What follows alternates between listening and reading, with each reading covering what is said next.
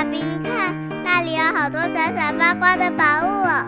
真的耶，宝贝，那就是传说中的十灾故事同心阁。我们赶快去一探究竟吧。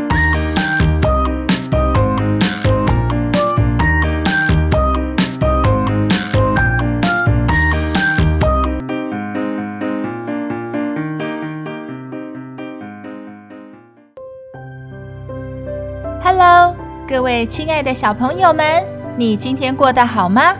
我是实在故事同心阁里把幸福阳光洒在你身上的桑尼姐姐。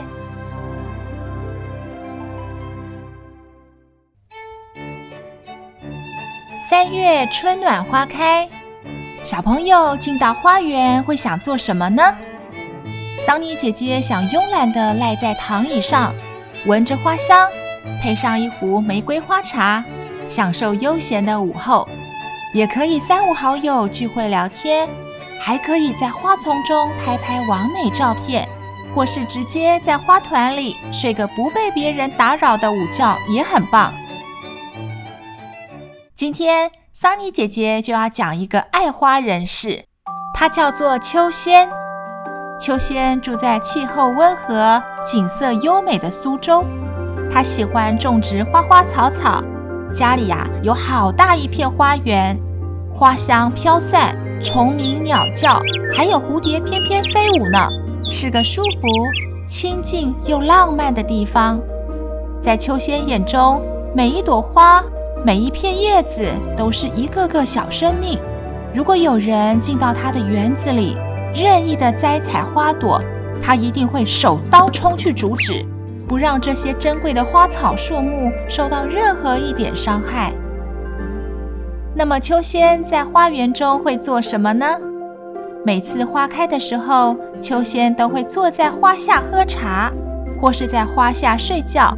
这样听起来跟桑尼姐姐想要的有点像。但是秋仙还有更特别的三个习惯哦，叫做医花、葬花跟浴花。医花就是当花的医生。秋仙如果看到花儿枝叶被折断，他就会用泥土封好折断的地方，等于是帮花整骨。如果花儿枯萎凋零，秋仙便将落花轻轻捡起来，放到盘中继续观赏。等到完全干枯之后，再放入干净的容器中。等到整个容器都装满了。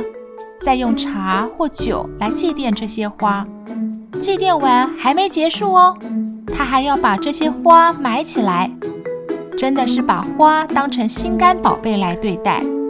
这样一整套叫做葬花，也就是埋葬花。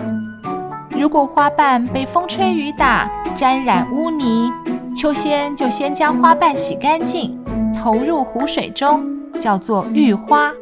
也就是帮花洗澡，真是够奇特的了。除了种花，秋仙还喜欢种植果树。为了避免花蕊果实被鸟儿吃，秋仙便放了一些谷物在花果园中。鸟儿也很聪明，了解秋仙的心意，从来不会去啄伤园内的花蕊和果实，所以果实都结得又大又甜美。每次果实丰收，秋仙都要供奉花神，再送给邻居，最后自己品尝，剩余的就拿去卖钱。秋仙不爱钱财，只要够用就好。他对邻居很好，若有人缺钱，秋仙都会大方的帮忙，因此邻居都敬重他，喜欢他，尊称他为秋公，日子安静又美好。然而有一天，一个富有的官二代喝醉酒，打破了秋仙平静清闲的生活。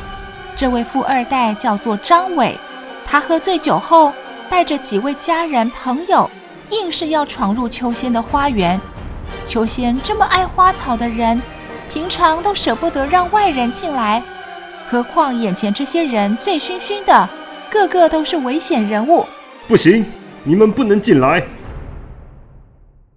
秋仙拼了命的拦阻，却敌不过这些无赖。他们闯进来就算了，居然还疯狂的摧残花朵。花儿都被打伤、打烂了。不要，拜托住手！不要再打了。秋仙心疼得不得了，伏在地上大哭。天上的花神听到了秋仙心碎的声音，决定要帮忙。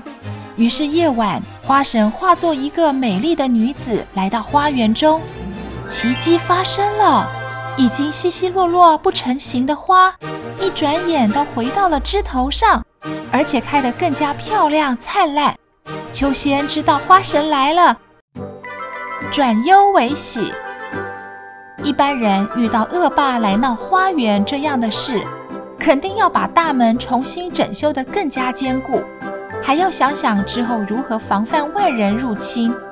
秋仙却相反，他反省自己，一定是平常太小气了，不让大家进园子观赏，才会遭到这样的侮辱。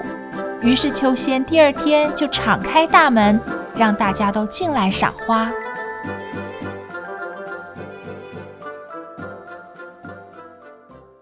这群恶霸呢，他们没有因为闹事而羞愧，反而还捏造罪名，诬陷秋仙实施妖术，让花朵起死回生，秋仙就被关进监牢。花神托梦给秋仙，告诉他不用担心，不会有事的。至于张伟那几个恶霸，自然会有报应。隔天，审判的官员刚要处置秋仙，突然头一阵晕眩。他想秋仙肯定是有冤情，于是暂缓行刑，宣布要重新调查。被张伟打落的花朵变成女子，施展法力，惩罚了张伟这个带头闹事者。秋仙平日为人和善。乡亲们纷纷联名上书，说秋仙是无罪的。审判官查明事情的真相，便放了秋公。秋公出狱后，对人世间的事情看得更淡了。他把园子里的果实卖来的银子，全部布施给需要的人，自己努力的修道。后来花神传达天地旨意。封秋公为护花使者，掌管人间百花。秋仙的故事是明朝小说家冯梦龙写的，片名叫做《冠元叟晚逢仙女》。晚逢仙女，我们可以理解，就是在夜晚有美若天仙的花神下来帮忙秋仙。那什么是冠元叟呢？刚刚的故事中，我们说街坊邻居都很喜欢敬重秋仙，而称他为秋公。但是秋仙很谦虚地说不敢当，自己只是一个冠元叟，也就是帮花园浇花的老头儿，很幽默吧？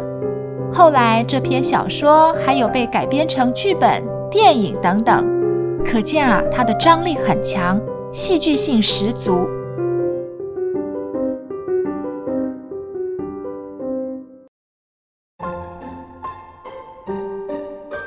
以上就是今天的故事分享，也是桑尼姐姐善恶报报系列的最后一个故事。小朋友们，下周记得准时锁定新的系列故事哦！十灾故事同心阁，下个故事再见喽！